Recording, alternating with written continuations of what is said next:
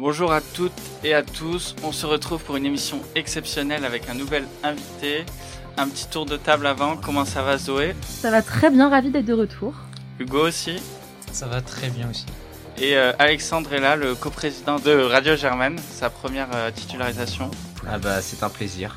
Et euh, aujourd'hui Germaine Sport reçoit le journaliste sportif à l'équipe Romain Rand. Bonjour Romain. Bonjour, ça va bien Très bien, merci beaucoup d'avoir accepté notre invitation. C'est vraiment un plaisir de vous recevoir dans notre studio puisque vous êtes aussi passé par euh, l'école de journalisme de Sciences Po. Jingle. Radio. Radio. Radio. Radio Germaine. Germain Sport avec Victor Gauthier et toute son équipe. Alors tout d'abord, petite question pour euh, pour te présenter Romain. Euh, quelle est ta formation? Comment es-tu arrivé à l'équipe? Et pour ceux qui ne te connaissent pas, dans quel programme on peut te suivre euh, sur l'équipe? Bah écoutez, tout simplement, donc euh, j'ai fait ma scolarité, on va dire, comme tout le monde, jusqu'au lycée. J'ai passé mon bac, etc. Ensuite, j'ai fait une licence de communication dans une école à Lille. Et j'ai, pourrait presque dire que c'était un petit peu pour meubler, même si j'ai passé trois années super dans cette école. C'est un petit peu pour meubler parce que j'ai toujours eu l'objectif de de faire les concours des écoles de journalisme. Et donc après, j'ai passé euh, différents concours, j'en ai passé 5-6. Et puis euh, c'est euh, l'école de journalisme de Sciences Po qui a bien voulu de moi. Et euh, j'étais très content, euh, j'étais très content d'arriver là. Donc j'ai fait mon master ici à l'EDJ euh, à Sciences Po en, entre 2016 et 2018. J'étais en alternance à, à Infosport Plus, qui est une chaîne euh, du groupe Canal Plus. Et voilà, c'était super. Et sur l'équipe maintenant, juste euh, par rapport à la question. Oui, euh, tout à fait. Donc aujourd'hui, je bosse à la chaîne L'équipe. Je bosse aussi à toujours à Infosport Plus et à Canal Plus. Euh, Infosport Plus, je fais essentiellement du desk. À Canal Plus, je commande des matchs, parfois de la D1 féminine, parfois de la Première Ligue. Et sinon, c'est vrai que l'immense majorité du temps, je suis à l'équipe où je fais euh, énormément de choses euh, différentes. Parfois, je commente, parfois, je suis en duplex, parfois, vous pouvez me voir dans l'équipe du soir, parfois, vous pouvez me voir en bord terrain sur la Ligue 2, et parfois, tout simplement, je bosse euh, pour préparer les émissions, enfin, faire ce qu'on appelle de l'édition, tout simplement, sur euh, l'équipe de Grey, l'équipe du soir. Euh, Demain, je fais euh, l'étoile de Bessèges en cyclisme, par exemple. Enfin, plein de trucs euh, différents et, et très, très cool. Merci. Bien rempli. Ouais, merci beaucoup. On va enchaîner avec euh, quelques brèves questions pour euh, pour mieux te connaître. C'est le top chrono. Ton club de cœur tout d'abord. L'AS Monaco. Ton premier souvenir de foot ou de sport quand tu étais plus jeune? Oula. Alors là, c'est très compliqué. Bah, de façon générale, en fait, euh, je sais pas si j'en ai un précis, mais on va dire si je suis pour l'AS Monaco, c'est la saison 2003-2004 de l'AS Monaco. Donc, euh, c'est toute la saison. euh, c'est Julie Morientes, euh, Roten, la Ligue des Champions, le Real, la Corogne, euh, tout. C'était incroyable. Euh, pourquoi est-ce que tu as voulu devenir journaliste sportif? Parce que je suis passionné de sport, tout simplement, comme énormément de journalistes sportifs. Je pense que on est tous un peu des sportifs ratés, en fait. On se rend compte qu'on fait plein de sports, on kiffe trop, on veut faire une carrière, puis après on se rend vite à l'évidence que c'est pas possible. Donc je me suis dit c'est quoi la meilleure euh, la meilleure idée euh, pour euh, pour continuer de parler de sport et de faire du sport euh, tout le temps, c'est de faire jour- du journalisme sportif. Donc euh, voilà. Les croisés, tu connais? Non, même pas les croiser, le manque de talent, on connaît encore plus, hein, tout simplement. On passe, faut pas se voiler la face. hein. euh, Quelle est ta plus belle expérience dans ta jeune carrière de journaliste sportif? Euh, c'est une très bonne question. Qu'est-ce qui aurait pu être vraiment cool? J'ai fait des trucs très sympas là toute l'année. Qu'est-ce qui était vraiment Bon, je pense le, le premier gros déplacement que je fais, j'étais en alternance à Infosport Plus et on m'envoie couvrir le Tour d'Oman en cyclisme pendant une semaine. Et, euh, et franchement, c'était vraiment euh, top. Bon, déjà pour le voyage à Oman parce que c'est quand même des paysages qui sont euh, incroyables et c'est pas pas non plus le, même si c'est une destination assez touristique, c'est pas le premier pays auquel on penserait aller, auquel on va aller euh, dans notre vie, mais euh, c'était super. Et après même euh, suivre une course comme ça, en étant tout seul, en étant entre guillemets livré à moi-même, vu que j'étais euh, tout seul en tant que journaliste euh, sur place euh, pour ma chaîne en tout cas. Et, euh, et en plus, le cyclisme a cette particularité où tu as une vraie proximité. En fait, tu fais à peu près ce que tu veux et c'est quand même beaucoup moins verrouillé que dans plein d'autres sports. Donc, euh, en fait, je me suis rendu compte que je pouvais aller parler à, à certains des plus grands coureurs du monde euh, comme ça, euh, sans passer par personne quasiment. Et C'était incroyable. Ça m'a même valu de m'embrouiller euh, sans faire exprès avec Mark Cavendish, mais bon, on m'a expliqué, euh, on m'a expliqué après que grosso modo, il s'embrouillait à peu près avec tout le monde, donc que c'était pas très grave. On veut l'anecdote quand même. Bon, l'anecdote, c'est simplement que, je- en fait, un, un matin, je le filme. Avant, en gros, je pouvais passer euh, les, les, les équipes arrivent toujours avec, euh, avec leur car, tout simplement. Et là, comme on est à Oman, il fait 30 degrés, il se change à l'extérieur. Moi, je passe entre les cars avec ma caméra, je filme un peu tout le monde pour faire des images d'échauffement, etc. Et Cavendish est en train de se changer et moi, je le filme, il est torse nu. Enfin, bon, j'avais filmé euh, tous les autres comme ça, ça posait pas de problème. Lui, il me dit arrête de filmer. Je pense que j'arrête de filmer peut-être au bout de trois secondes.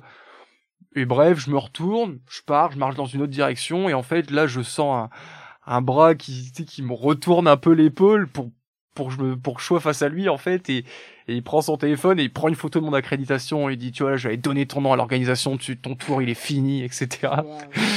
Et là, je me dis bon c'est ça va un peu loin quand même, il faut que je fasse attention, je sais pas comment ça se passe et tout donc je vais voir leur gars, je leur explique. Ils me disent bon t'inquiète c'est pas très grave. Effectivement il est venu nous voir et tout. Je suis allé le revoir euh, 15 minutes après, je me suis excusé.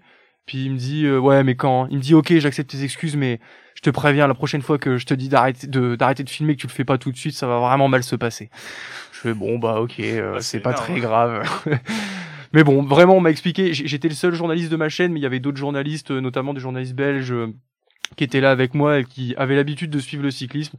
Euh, Ils m'ont expliqué que foncièrement c'était comme ça avec tout le monde euh, concernant Mark Cavendish donc euh, fallait pas trop que je m'inquiète et que et que je culpabilise. Ouais, ça, ça peut arriver à tout le monde euh, de s'embrouiller avec Mark Cavendish, visiblement. Quel est le, le sport que tu suis le plus? Oh, le foot. Le foot? Ouais, le Et, foot. euh, T'as un joueur préféré ou celui qui t'a le plus marqué? Ouais, si, si je dois en retenir un, je dirais Andrea Pirlo. Enfin, il avait tout, tout simplement. La, enfin, il avait la classe, le talent. il jouait dans un club que j'adorais. Et à l'heure actuelle, euh, à l'heure actuelle, je te dirais Fabinho, le milieu de terrain de Liverpool. Donc pourquoi? Parce que je suis supporter de Monaco et que c'est un peu révélé là-bas, on va dire.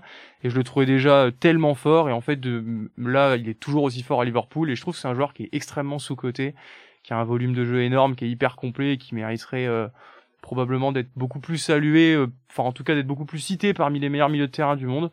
Et voilà, c'est j'adore ce joueur tout simplement. Euh, Ensuite, le plus grand sportif de l'histoire, selon toi? Bon, je pense que je pense que c'est difficile de de pas répondre Michael Phelps. hein. Franchement, euh, c'est enfin je veux dire, je sais pas si on se rend compte le mec quand il a marché sur une discipline et sur les Jeux Olympiques. Enfin, le, le nombre de médailles et de titres qu'il a, c'est juste incroyable. Si je dis pas de bêtises, il a 22 médailles d'or ou 24. Ou Il faudrait 26, je vérifier. Je, je- euh, en fait, ouais, il, en, il prend 8 médailles d'or sur une enfin sur euh, une édition des JO, celle d'avant, je crois qu'il en prend 6. Enfin, j'ai même plus son palmarès en tête tellement c'est démesuré, mais c'est juste incroyable. 23 médailles d'or et 28 média- médailles olympiques au total. Ah, il a Mais marché sur l'eau. Ouais, non, mais c'est c'est juste euh, c'est juste monstrueux, exactement. Il a marché sur l'eau et même si la natation n'a pas forcément le le le, le comment je pourrais dire la le- la popularité de plein d'autres sports, etc. Enfin, franchement, je pense que ces performances-là, elles parlent d'elles-mêmes et le palmarès, il parle pour lui et c'est et surtout dans un sport qui est aussi difficile que la natation à l'entraînement. On voit tous les gens qui arrêtent assez rapidement etc et lui il a dominé tout le monde dans toutes les disciplines. Enfin dans toutes les courses qu'il a faites dans toutes les nages différentes euh, qu'il a faites et pour lesquelles il s'est entraîné enfin c'est juste euh, c'est totalement euh, lunaire ce qu'il a fait Et dernièrement, est-ce que tu as une autre passion que le, le sport? Le, prend- le sport prend quand même beaucoup de place dans ma vie, il faut pas se mentir. Euh, Est-ce que j'ai une autre passion égale euh, à celle-là? Franchement, non, je crois pas. Évidemment, plein d'autres choses que j'aime bien, mais le sport euh, prend quand même beaucoup, beaucoup de place dans tout ce que je fais, ce que je lis, ce que je regarde toute la journée. C'est assez, euh, ça prend beaucoup, beaucoup de place. Non, mais c'est intéressant, comme ça, c'est vraiment le métier passion que tu fais, et t'as vraiment réussi à lier les deux. Ah bah carrément, c'était c'est le métier passion. euh, Je, je pense qu'il n'y a pas une fois, ça fait à peu près euh, cinq ans que je bosse, il n'y a pas une fois où j'ai pas eu envie de faire euh, ce que j'allais faire, peu importe ce que c'était. euh, Même, enfin c'est marrant, mais euh, par exemple à la chaîne l'équipe des fois, euh, je sais pas, je peux avoir des programmes de pétanque à éditer et pourtant je trouve ça marrant, tu vois. Enfin même si c'est pas hyper sexy, enfin tu sais, je vais avoir un programme de pétanque à éditer, et je vais le regarder pendant une heure et demie, puis tu sais bah au début, je vais me dire bon, c'est pas le truc le plus passionnant que j'ai fait, et puis tu sais à la fin, tu finis par te prendre au truc, tu te dis ah putain, ils vont revenir là en fait. Ils sont menés, mais ils vont peut-être gagner là sur la dernière main. Si s'ils gagnent 2-0 et tout, ça va le faire. Il y a du suspense quand même, c'est pas mal. Enfin, c'est c'est- toujours, je me prends toujours au jeu en fait. Pour, pour ceux qui ont regardé sur l'équipe 21, euh, les euh, concours de pelote basque, euh, l'engagement des commentateurs est incroyable. Euh, Ou même euh, sur les jeux insolites. euh, aussi. Mais bien sûr, bien en sûr. autre jeu insolite, je sais pas exactement comment ça s'appelle, je crois que c'est c'est ici mais sportif. Alors c'est Ouais, du bien sûr. bûcheronnage sportif. Oui, c'est du Bûcheronnage. sportif. J'adore ça. Moi, pareil, c'est les, courses à savon, moi j'adore. Ah, les caisses à savon. Mais c'est- tu sais que ça marche très bien et c'est c'est Bah, incroyable. en même temps, avec Et les ça pourrait presque, c'est c'est des fois quelque chose qu'on se dit entre nous, c'est que ça pourrait presque être un peu dommage, c'est que, tu vois, par exemple, on a essayé de diffuser euh, du basket avec euh, avec le championnat de France, ça a pas super bien marché en termes d'audience. Et à côté de ça, on fait les caisses à savon et ça fait trois fois plus. Et en fait, bon, c'est cool tant que ça marche, c'est cool, mais tu te dis presque que c'est un côté un peu navrant de te dire qu'un pur divertissement, est-ce qu'on pourrait presque dire être une connerie, marche plus qu'un sport professionnel euh, français. Mais bon, c'est après tant que ça marche, nous on est contents. Merci beaucoup. On va enchaîner euh, avec l'actualité sportive très riche. 30, 40. Et on va commencer par le tennis. Euh, Alexandre, est-ce que tu veux commencer? Euh, et oui, bah, l'Open d'Australie qui s'est conclu euh, d'abord avec euh, la victoire féminine euh, de la numéro mondiale Barty, euh, 25 ans, qui l'Australienne qui gagne son premier Open d'Australie, donc euh, un phénomène évidemment, euh, donc euh, sans perdre un seul set euh, du tournoi, ce qui est encore plus phénoménal. Donc euh, elle écrase sa, sa discipline actuellement, c'est son troisième titre du Grand Chelem. Ouais, c'est ça, Euh, troisième titre. voilà. Et surtout, c'est la la première à s'imposer à, à domicile à Melbourne euh, depuis 44 ans et euh, Chris O'Neill en 1978. Donc Mm. euh, le public australien qui attendait ça, ouais. et, euh, franchement, elle a, elle a dominé toute la quinzaine. On y a rêvé un moment pour euh, Alizé Cornet, mais euh, bon, finalement, Collins, C'était compliqué, c'était compliqué. c'est déjà une super, enfin, Oui, c'est un déjà une super. tournoi. Honnêtement, si on regarde un petit peu ce qui s'est passé dans le tennis féminin sur les grands chelems ces derniers temps, euh, ce qu'a fait Alizé Cornet, c'est vraiment bien, vu l'état actuel du tennis euh, féminin euh, français. Et ensuite, bah évidemment, la finale euh, Nadal-Medvedev euh, qui euh, voit euh, Raphaël Nadal euh, rafler avant Djokovic euh, le record du nombre de grands chelems, 21 grands chelems gagnés en carrière. Euh, donc ça fait euh, du bien forcément à tous euh, les anti-Djokovic et, euh, et les pro-Nadal et même je pense un petit peu les pro euh, les pro Federer hein, qui qui je pense préfèrent voir voir Nadal que, que Djokovic empocher, ce, ce ce record. Puis le match en lui-même, les 5 en 5-7, meilleur des 5-7, énormissime.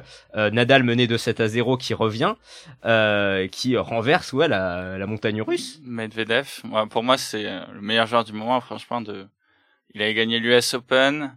Il n'avait pas gagné le Master à Turin, mais il fait finale contre Zverev de mémoire. Donc, euh, et là, toute la toute la quinzaine, il était vraiment impressionnant. Euh, il, Il a réussi à se faire haïr, mais impressionnant. Bon, c'est vrai qu'il a pas la meilleure cote de popularité souvent, mais euh, est-ce que tu veux enchaîner, euh, ouais, Zoé? Euh, bah, moi, je trouve ça hyper intéressant, surtout que Medvedev, il était quand même, euh, il allait passer numéro un mondial s'il gagnait euh, ici contre Nadal. Donc c'est vrai que c'est quand même euh, un joueur qui, qui se révèle et qui maintenant euh, fait sa marque.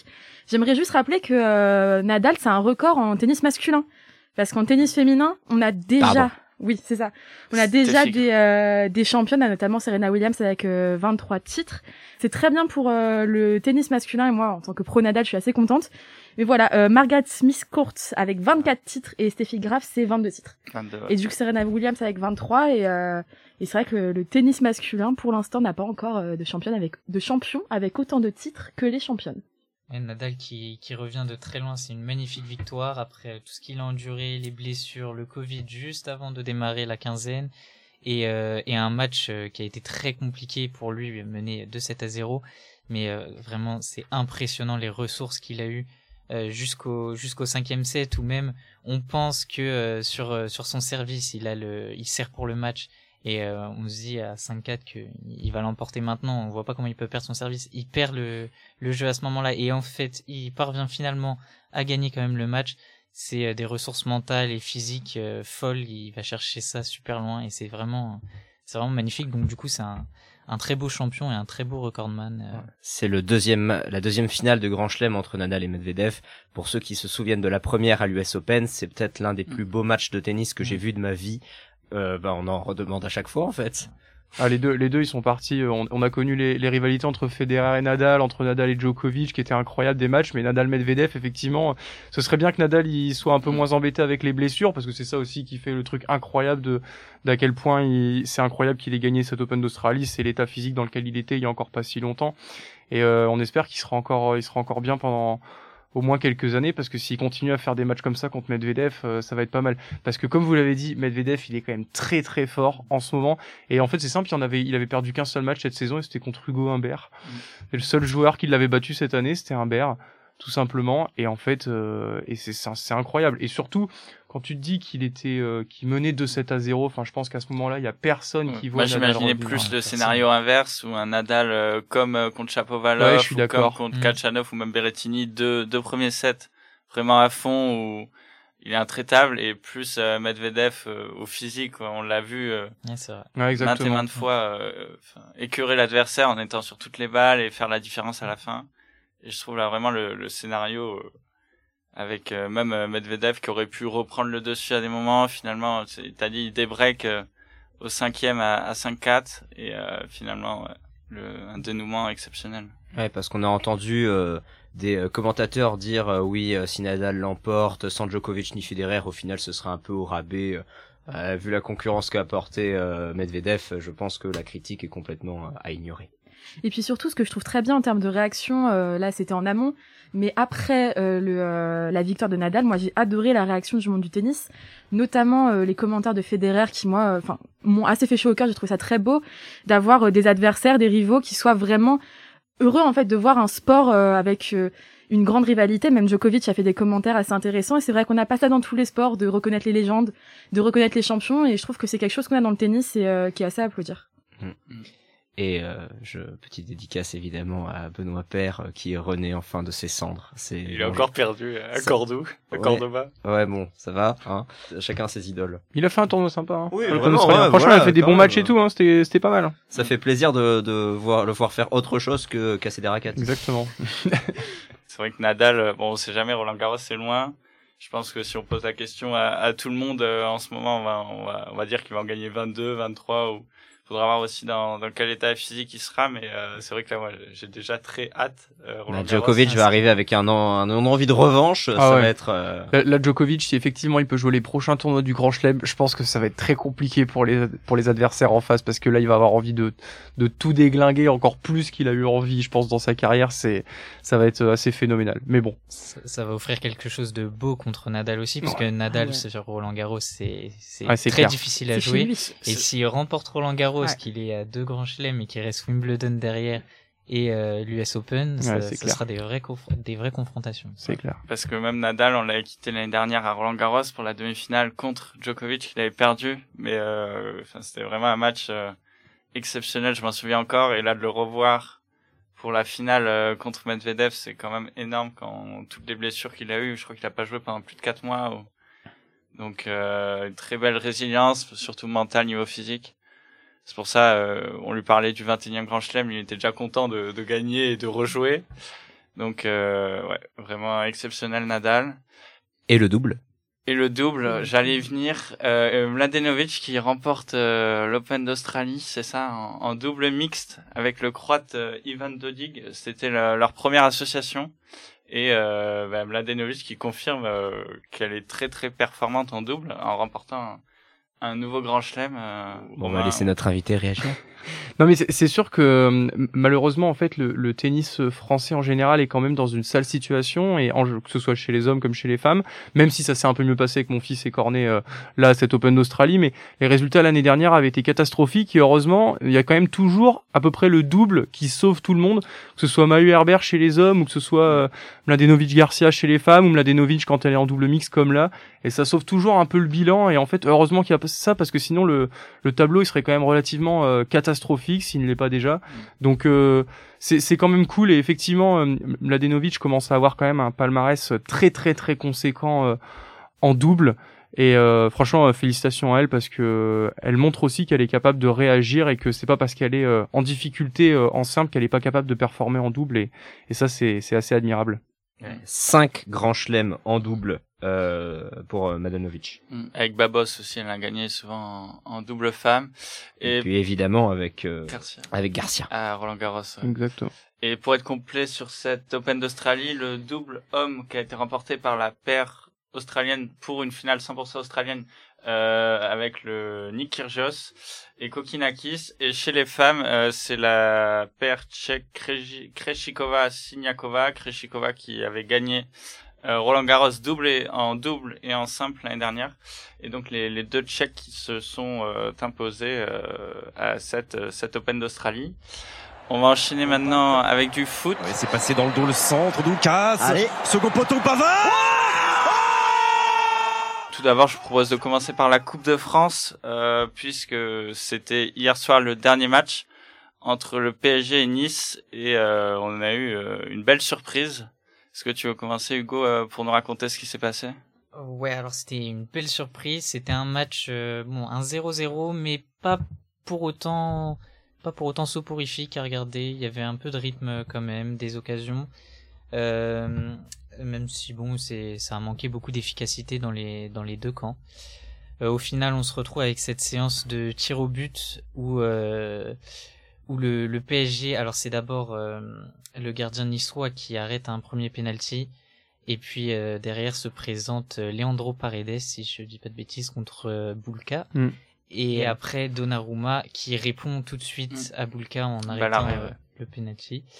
Et euh, finalement, on attend le septième tireur et euh, c'est Xavi Simons qui euh, qui a la responsabilité de tirer ce septième penalty et qui euh, fait perdre le le PSG, qui qui élimine le PSG des grosses responsabilités sur euh, sur ce jeune joueur de faire tirer en septième tireur. Je sais pas si c'était euh, c'est- Bah après, c'était Maurizio. Pochettino a dit que a dit que c'était simplement ils avaient prévu grosso modo pour 5 au cas où et que Mm. et qu'après ça se fait au feeling. c'est souvent ouais, comme ça. On peut lui, on peut en tout cas euh, saluer le fait qu'il ait pris ses responsabilités, contrairement à d'autres joueurs. Mais en fait, je trouve surtout que ça doit pas enlever la, la- enfin la, la performance catastrophique Oui. du PSG. Enfin, on disait c'était, enfin c'était quand même une purge. Enfin, moi j'ai trouvé que c'était quand même une purge ce match. Et malheureusement, des purges du PSG, on en a vu beaucoup cette saison. Là, il y a le Real qui arrive. Enfin, on voit le match d'hier, on se dit mais comment c'est possible? Et euh, et il faut aussi, euh, bon, je, enfin, je parle un peu de plein de choses en même temps, mais il faut, enfin, en général, je défends beaucoup les entraîneurs, mais que ce soit sur le fond euh, de jeu depuis que Maurizio Pochettino est là, où là, franchement, enfin, c'est collectivement, c'est le néant total. Et là, en plus, tu te dis donc il a pas été champion de France. Il a perdu le trophée des champions contre Lille aussi, et maintenant il perd la Coupe de France. S'il se fait sortir en huitième de finale, euh, Ça va commencer à faire beaucoup. je pense que oui, bah, je pense surtout que ça va faire déjà beaucoup trop. Je pense que le lendemain, je pense que le lendemain du retour, s'ils Je qu'on- on il a viré des entraîneurs euh, pour moins que ça Exactement. au PSG. donc. Pour ça, j'ai vu qu'il venait de trouver sa maison à Paris euh, cette semaine. Ah bah, euh, oh, c'est toujours un bon investissement. C'est. Et, Non, mais le euh, marché de l'immobilier à Paris, c'est dynamique, pourra Bien revendre sûr. vite. hein. non, mais sinon, enfin, c'est vrai que le PSG, en dehors de trop pour euh, l'entraîneur, ça fait aussi trop pour euh, le club. Je trouve que on a eu un gros problème de rythme quand même sur euh, cette saison. Euh, on a, enfin, c'est, c'est vraiment les montagnes russes. Parfois, on peut avoir des moments de brillance au PSG et franchement, parfois, on a des matchs comme celui-ci euh, qui sont des purges à regarder. Et c'est vrai que avec le niveau de jeu qu'on attend euh, d'un club comme ça, c'est assez décevant comme saison finalement. Et euh, bah, peut-être que trouver un autre entraîneur que Pochettino, ça pourrait être euh, la solution.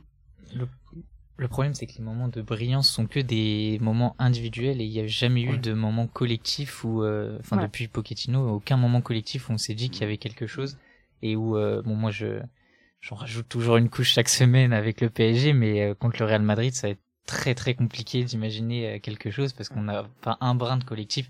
Là où le Real Madrid, collectivement, c'est, c'est dur comme du béton, quoi. Puis il y a ce qui se passe dans la tête aussi. Aussi. Enfin, je veux dire, Marco Verratti qui nous dit euh, il reste des matchs très importants après la fin du match. Euh, ouais, mais Coco, enfin, je veux dire, si tu prends pas tes matchs au sérieux, enfin, ça donne vraiment l'image d'une équipe qui va, qui, qui, qui n'a aucun, aucune vision euh, de plan large et qui fonce tout droit sans, qui va juste percuter un mur à la fin en fait. Hein, et ce mur, effectivement, bah, il sera blanc. Et puis en plus, cet argument, il faut qu'il fasse attention parce que on pourrait considérer, par exemple, cette année qu'ils ont su élever leur niveau de jeu, par exemple contre Manchester City en Ligue des Champions. Mais en fait, quand ils gagnent 2-0, franchement, le score il reflète pas du tout le match. Et euh, en fait, toute la phase de poule du PSG, ils se sont fait marcher dessus à tous les matchs. hein. Contre Leipzig, ils mènent à la mi-temps. Là-bas, c'est complètement lunaire. Euh, ils ont fait leur match nul contre Bruges sur le premier match où il y a rien à redire. C'est pas comme s'ils avaient eu euh, 35 tirs cadrés euh, dans le match et que euh, c'est le gardien d'en face qui avait fait les trucs. Enfin, en fait, ils ont là comme ça, je, je sais même pas si on peut citer un match référence du PSG cette saison. Et enfin, peut-être qu'ils sauront hausser leur niveau de jeu contre le Real, hein, j'en sais rien, mais franchement, il y a, y a pas de quoi, il y a pas de quoi être optimiste là. hein. Et puis, je sais pas ce que vous en pensez, mais se faire éliminer par un gardien prêté par le, le Exactement. PSG, je Ouais, pense que c'est c'est déjà c'est ce que j'allais dire.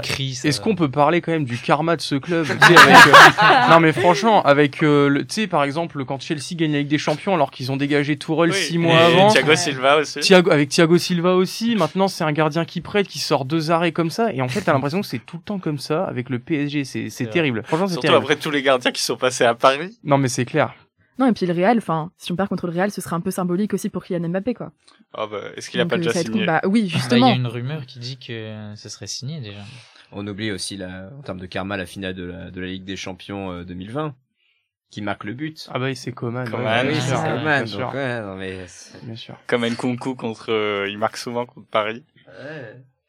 Euh, est-ce que juste rapidement les, les autres quarts de finale pour la Ah bah- Coupe de France Ah bah là il y a un truc qui est dingue, c'est que là, là franchement les autres clubs ils doivent se dire Ah. que c'est c'est l'année. Hein. Enfin, Ah franchement, euh, tu te mets dans la tête euh, de Monaco ou de Marseille ou de Nice, tu te dis Monaco joue contre Amiens. Oui. Marseille ou Nice, tu te dis si tu gagnes le match, après si t'as un peu de chance en demi-finale, tu tapes le vainqueur de Bergerac Ouais. Versailles.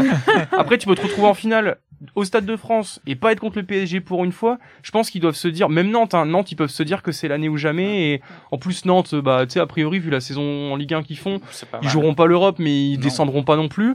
Donc tu te dis, euh, est-ce qu'on met tout sur la Coupe de France et essayer de... Mm. Enfin franchement, il y a, il y a une opportunité énorme pour ces clubs-là de, de faire quelque chose. Hein. On va enchaîner avec la Cannes euh, après ce- cette page Coupe de France. Est-ce que euh, Alexandre, euh, tu veux nous dire les, les derniers résultats à l'approche des demi-finales? Oui, donc là, le, Burkina Faso est en demi. Ils affronteront donc, euh, si je ne me trompe pas, le Sénégal, euh, qui s'est, euh, qui a battu la Guinée 3-1. Euh, le Cameroun a gagné contre la Gambie euh, 2-0, euh, un doublé de Toko Ekambi. euh, les Lyonnais seront, seront contents. Et euh, ils affronteront euh, l'Égypte, qui a éliminé euh, le Maroc 2-1 en prolongation. Euh, un match qui était plutôt sympa à suivre avec pas mal de suspense. Euh, euh, le Maroc qui touche euh, la barre transversale juste avant la, fin du temps réglementaire alors qu'on était à 1-1 et finalement bah Mo Salah euh, qui règle son compte au Maroc donc il marque le premier but bon but facile ça lui revient dans les pieds mais le second but c'est une passe décisive absolument incroyable merveilleuse où il se libère de deux défenseurs Mm.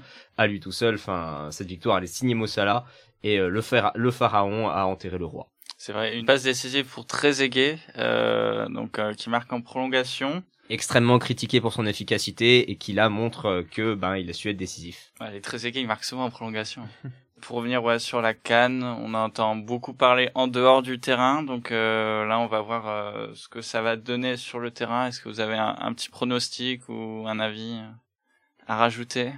Bah, déjà, effectivement, ce serait bien que cette canne se termine avec euh, seulement ce qui se passera sur le terrain, tout simplement. Ce serait déjà euh, pas mal avec tout ce qui s'est passé jusqu'à maintenant et qui malheureusement ne sert pas euh, l'image de la canne qui est parfois euh, qui est parfois euh, dénigrée. Le problème, c'est qu'il y a eu tellement d'exemples là que on peut pas empêcher les critiques euh, vu tout ce qui s'est passé en dehors du terrain. En revanche, pour le pour un pronostic, c'est difficile parce que le niveau il est quand même assez homogène. Euh, moi, j'ai envie de tenter l'Égypte parce que l'Égypte a ce côté euh, hyper euh, pragmatique et hyper euh, tueur, plus que les adversaires qui sont encore là. Déjà historiquement, c'est l'équipe la plus titrée en Afrique, etc. Ils ont toujours eu ce style très très rigoureux. Eux, ils s'embarrassent pas. hein. Le spectacle, c'est pas leur problème. Ils, ils font euh, Enfin, ils veulent simplement gagner et c'est souvent quand même ce qu'il faut en tournoi, mine de rien, plus que je sais pas une vraie un vrai collectif et tout. Le Sénégal par exemple a une meilleure équipe sur le papier, euh, notamment offensivement que l'Égypte, excepté Salah évidemment. Mais l'Égypte a un collectif qui est tellement fort et, surtout si Salah commence à être euh, aussi époustouflant avec l'Égypte qu'il l'est avec Liverpool, ça va commencer à devenir compliqué. Mais il faut se débarrasser du Cameroun chez lui, ce qui est compliqué surtout que les pays euh, les pays nord-africains gagnent rarement en Afrique noire sur les cannes, il faut le savoir, c'est un espèce de truc géographique comme ça qui est euh, très très euh, compliqué et, et il me semble que c'est jamais arrivé donc euh, on verra bien.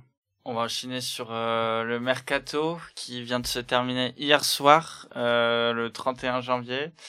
Est-ce que tu veux nous dire euh, les derniers mouvements, Zoé, et ce qu'il ce qu'il faut en retenir?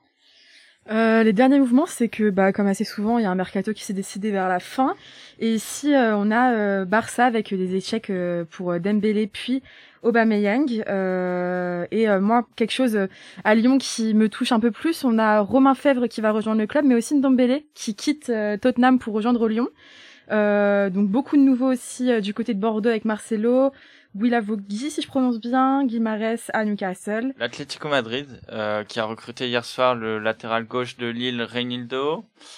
Euh, et aussi Everton, du changement avec un nouvel entraîneur. On savait que euh, que Benitez a été limogé euh, avant la, avant la, euh, il a été limogé après la défaite euh, à Norwich, si je me trompe pas. Et euh, Everton qui a aussi recruté euh, Dele euh, qui ne jouait plus à, à Tottenham. Donc euh, on- verra ce que ça va donner. Du côté Tottenham, on a euh, recruté euh, ouais, et, euh, Betancourt aussi. de la Juve. Donc moi, j'ai euh, j'ai assez d'espoir pour que ça ramène un truc au collectif. On a prêté Brian Gill euh, qui retourne en Liga et puis euh, voilà. Après euh, le mercato, c'est vrai que finalement la plus grosse info reste une rumeur, celle de, de Kylian Mbappé. Personnellement, c'est pas un mercato qui m'a particulièrement marqué de mon côté. Je sais pas de votre côté c'était différent. Ouais, on peut retenir le gros transfert de la, la Juve avec l'arrivée de de l'attaquant serbe Laovic. C'est le meilleur buteur du championnat qui joue à la Fiorentina pour 75 millions.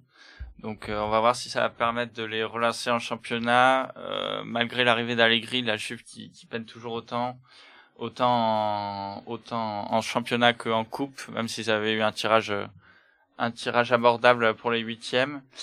Et euh, donc on va voir la Juve qui est cinquième, je crois, en championnat, donc encore des points à remonter. Ça se précise quand même, hein, euh, pour cet été. Honnêtement, euh, si le PSG va pas plus loin que la, va pas au minimum à la finale de la Ligue des Champions, je pense que on peut compter Mbappé dans l'effectif du Real l'an prochain. Ce que, ce que je voudrais retenir aussi, je pense, sur le, le mercato hivernal, là, c'est euh, c'est plutôt en Ligue 1 et en fait, on a envie de savoir ce que, moi, j'ai un peu envie de savoir là ce que ça va donner les, les paris qu'ont fait Bordeaux et Saint-Étienne, Saint-Etienne, qui sont euh, qui sont quand même dans une situation euh, difficile, surtout Saint-Étienne. Et on a envie de voir, euh, je trouve qu'on a un peu envie de voir si ça a marché. Saint-Etienne, ils ont recruté 7 joueurs, je crois. Bordeaux, ils en ont recruté, euh, je sais pas le nombre, mais ouais, c'est 4. Et avec ce qui apparemment sont des bonnes pioches, en tout cas des joueurs pro, des joueurs prometteurs. Il y a Ah, le des- Bosnien qui a l'air prometteur. Il y a Guilavogui qui est quand même un bon joueur.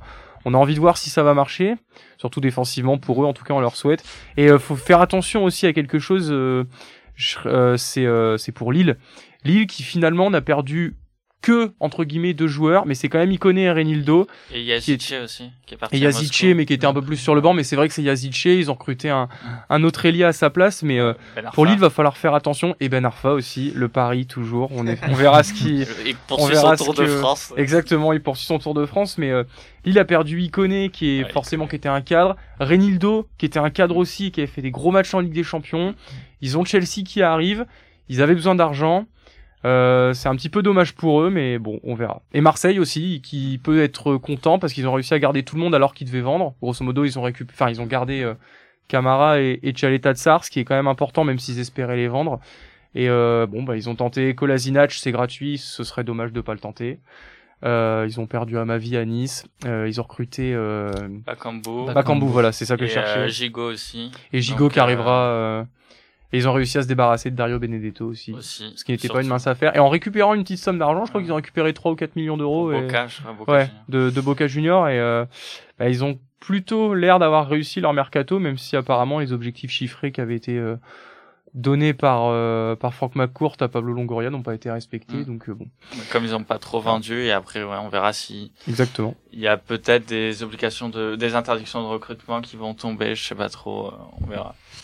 Mais c'est vrai qu'en tout cas pour Bordeaux et Saint-Etienne, je pense que ça peut être hyper intéressant, notamment on en parlait dans plusieurs émissions avant ça, que Saint-Etienne on voyait pas trop d'autres solutions pour eux que euh, changer d'entraîneur, changer d'équipe. Enfin vraiment un truc de fond. Parce président que... aussi. Oui c'est vrai aussi. Parce que ça... Parce que ça, ça va trop mal à Saint-Etienne pour qu'on puisse euh, trouver des solutions avec les effectifs qu'on a actuellement, que ce soit au niveau euh, des dirigeants, au niveau des joueurs. Donc c'est vrai que de toute manière faire des paris comme ça, c'est euh, la seule solution qui leur, qui leur reste. Et moi je leur souhaite bah, beaucoup de bien. Ils sont à 15 points Ce n'est jamais arrivé qu'un club se maintienne à 15 points à ce moment du championnat. Ouais. Moi, j'y crois quand même. Faut- moi j'y crois aussi. Il faudrait un Ouais. gros réveil, mais j'y crois quand même. Alors après, euh, sept Faudrait une joueurs, claque, hein. sept joueurs, va falloir euh, les, les mettre dans, dans l'effectif, euh, qui prennent leur place et ils ont pas non plus énormément de journées pour euh, retourner à la situation. Mais euh, j'y crois quand même parce que pour moi, à la base, ils ont quand même un effectif qui est euh, qui est pas non plus euh, médiocre quand même. Il y a des il y a des très bons joueurs. Je pense à Bouanga, à Kazri, c'est les deux qui me viennent en premier. Mais ils ont quand même des joueurs qui sont capables, euh, même par des exploits individuels, de faire des choses. Après, c'est un, un collectif euh, à, à faire naître. Et puis bon, je veux juste revenir sur Bordeaux parce que club de cœur. mais euh, mais oui, c'est quatre recrues. Alors, ce qui est surprenant, c'est que on a sur les quatre, on a trois défenseurs euh, qui arrivent. Le ce que je vois dans les dans les rumeurs sur comment aligner tous ces joueurs, c'est qu'ils voudraient quand même maintenir Gregersen dans l'équipe type. Mais je vois pas comment maintenir Gregersen dans l'équipe type avec euh, Marcelo et avec le jeune euh, Bosniak qui a l'air euh, prometteur. Je pense que lui aussi euh, sera aligné. Je voyais mal parce qu'il y avait une rumeur Phil Jones. Je voyais pas comment Bordeaux pouvait se permettre de se faire prêter Phil Jones pour le mettre sur le banc parce que ça aurait été la doublure de Marcelo. Je vois pas comment on pouvait imaginer ça.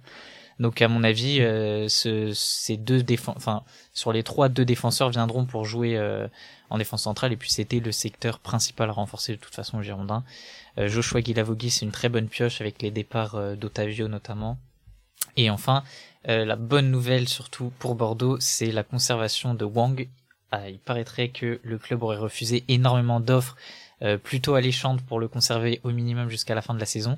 Et au vu du dernier match où il marque un triplé et plus généralement sur l'ensemble de la saison, euh, je pense que c'est une très bonne chose pour le club et, euh, et ben, je croise les doigts maintenant pour sortir de cette situation. J'ai une question à poser à un supporter de Bordeaux.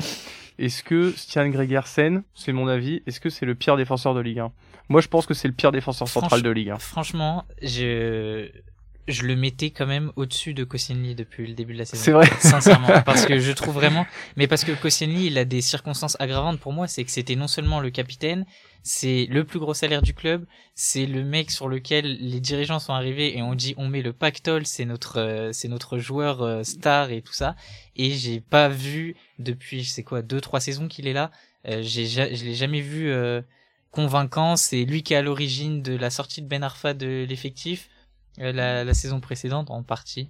Mais euh, et et il y a beaucoup de choses qui, qui m'ont dérangé et, sincèrement je le voyais, enfin je l'ai vraiment pas trouvé au niveau de, de de la Ligue 1 depuis plusieurs matchs et quand on regarde, je regarde tous les matchs. Quand on regarde, il y a vraiment un manque d'agressivité sur le porteur du ballon et un nombre de buts qu'on encaisse, euh, je considère par sa faute, qui est vraiment conséquent. Et euh, sa sortie de l'effectif a pas été un, un mal en fait. Euh, Il devient ambassadeur. Oui, ambassadeur. À l'international. c'est beau ça. Dans deux mois, il est CM. On va passer au, au rugby maintenant. Touch, pause, engage.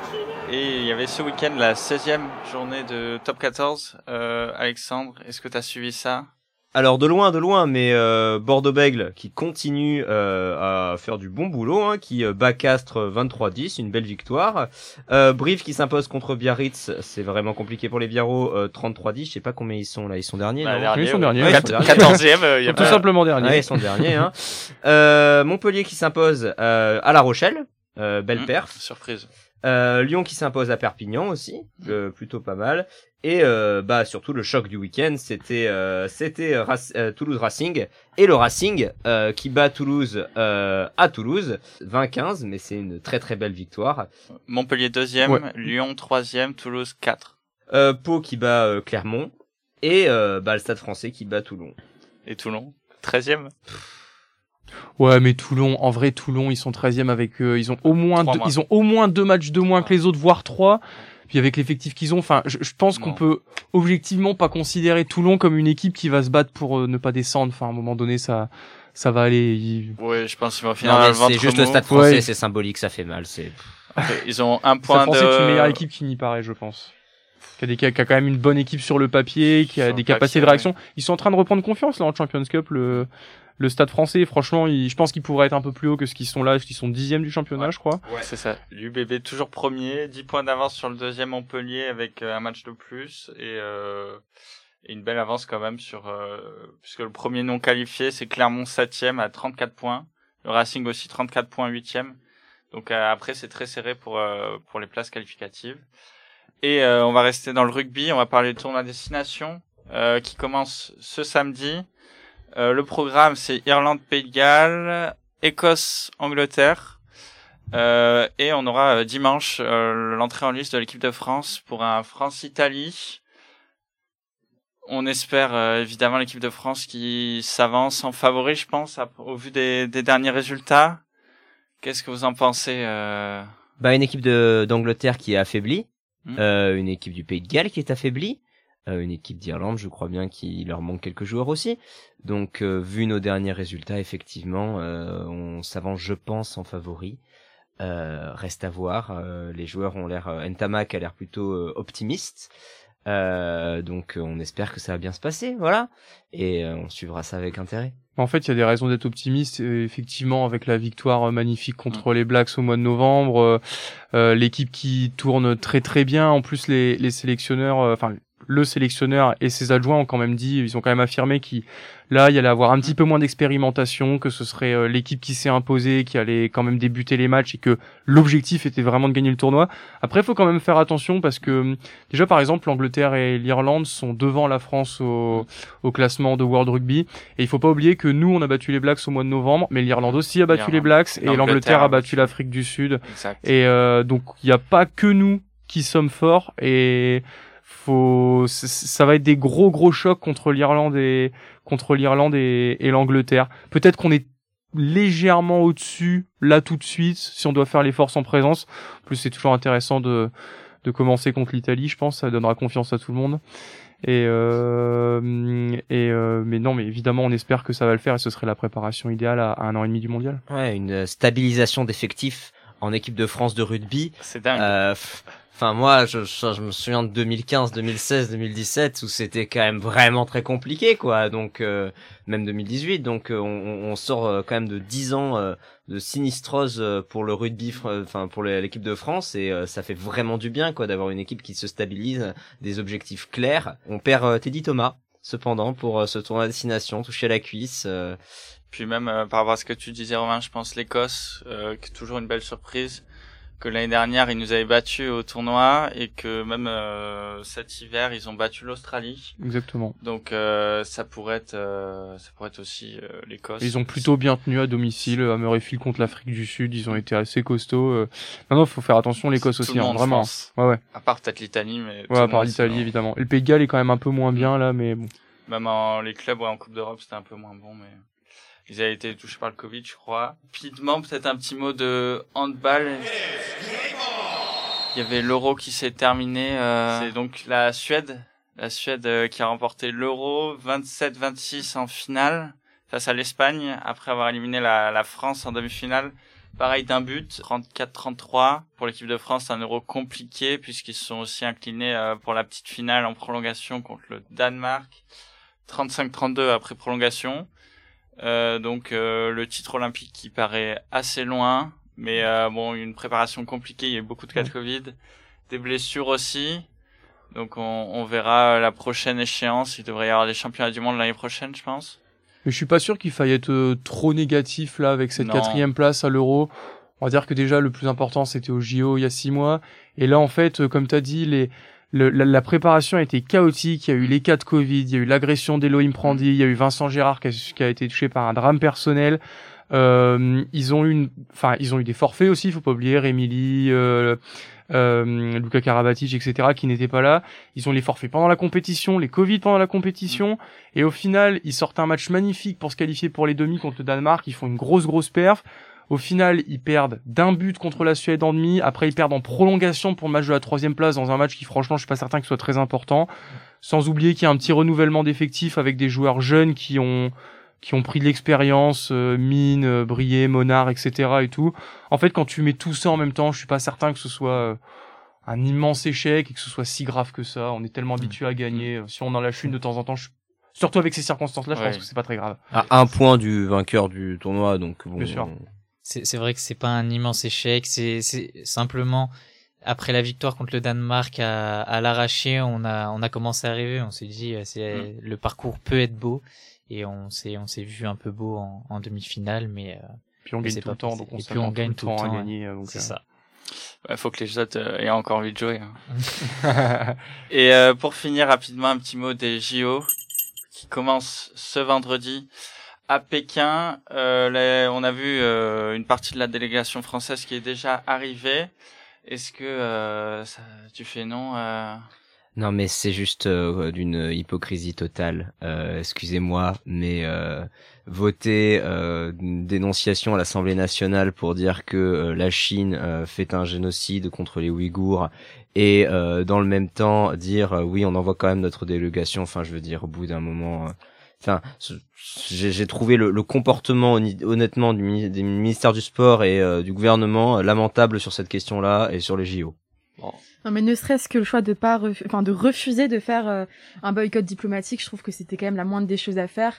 La délégation, ça pouvait se comprendre, mais enfin, c'est vrai que l'atmosphère de ces JO donne pas forcément envie de, enfin, de, de les suivre. Si, je les suivre parce que j'aime ça, mais enfin, c'est vrai qu'on se dit quand même qu'on a une France qui est non seulement complètement hypocrite, mais aussi complètement lunaire, qui n'a pas les pieds sur terre et qui se rend pas compte qu'à un moment donné, euh, le sport est politique, le sport est un vecteur euh, de, de changement par rapport à ça.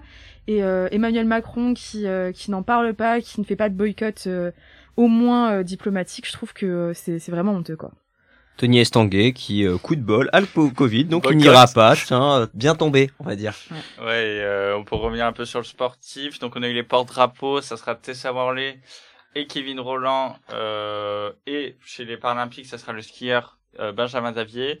Et par rapport aux dernières annonces de Claude Onesta, le manager de la haute performance au sein de l'Agence nationale du sport, qui nous a annoncé que euh, la délégation française vise à peu près une quinzaine de médailles.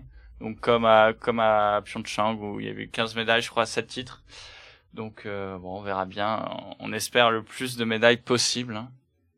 Et on espère plus de euh, reconnaissance pour euh, les joueurs paralympiques. Euh, Ça sera parce après, que ça. euh, ça c'est c'est un problème à la fois pour les euh, JO d'été que d'hiver, notamment avec les prochains JO d'été qui seront en France, on a quand même un manque de reconnaissance euh, pour les athlètes paralympiques et euh, on espère que euh, pareil la France va commencer à prendre des mesures dessus. Ce seront des JO qui, malgré tout, en tribune, seront relativement vides. Euh, le CIO a annoncé euh, 30 à 50% de spectateurs. C'est mieux euh, que euh, aux derniers Jeux Olympiques ou la dernière dernière grande représentation sportive, mais euh, voilà, ça ça reste. On n'est on n'est pas encore sorti, on n'a pas on n'est pas encore euh, de retour dans des stades absolument pleins euh, pour ces JO. on attendra les prochains JO d'été. Hmm, à Paris. Voilà, merci. C'est tout pour cette émission. Avant de conclure, je tenais à, saluer notre fidèle auditeur qui prend sa retraite, Tom Brady. Euh, à 44 ans, la légende de la NFL euh, qui a notamment remporté 7 Super Bowl. Ben, merci à, à tous pour cette émission. Merci beaucoup Romain Aran. Mais merci à vous tous, c'était cool, vraiment, c'est sympa. Sur Tom Brady, euh, un dernier mot. euh. Carrière incroyable, euh, 7 titres au Super Bowl, je crois. C'est ça, Il a ouais. été plusieurs fois MVP. Ouais, Carrière incroyable, c'est même dommage qu'il s'arrête en presque en n'ayant pas gagné, on pourrait dire, mais bon. Mm. Après, je pense qu'il a 44 ans, c'est c'est ça, ça, ouais. Ça commence à faire. Ouais, ça commence à faire, je pense. c'est bien qu'il passe le relais. Et on n'oublie pas, le Super Bowl, c'est le week-end prochain, c'est sur la chaîne L'équipe. hein. C'est ça. On va tous suivre. Merci beaucoup. Bonne semaine. À la semaine prochaine. À la semaine À la semaine prochaine. prochaine. Salut, merci beaucoup. Radio. Radio. Radio Germaine.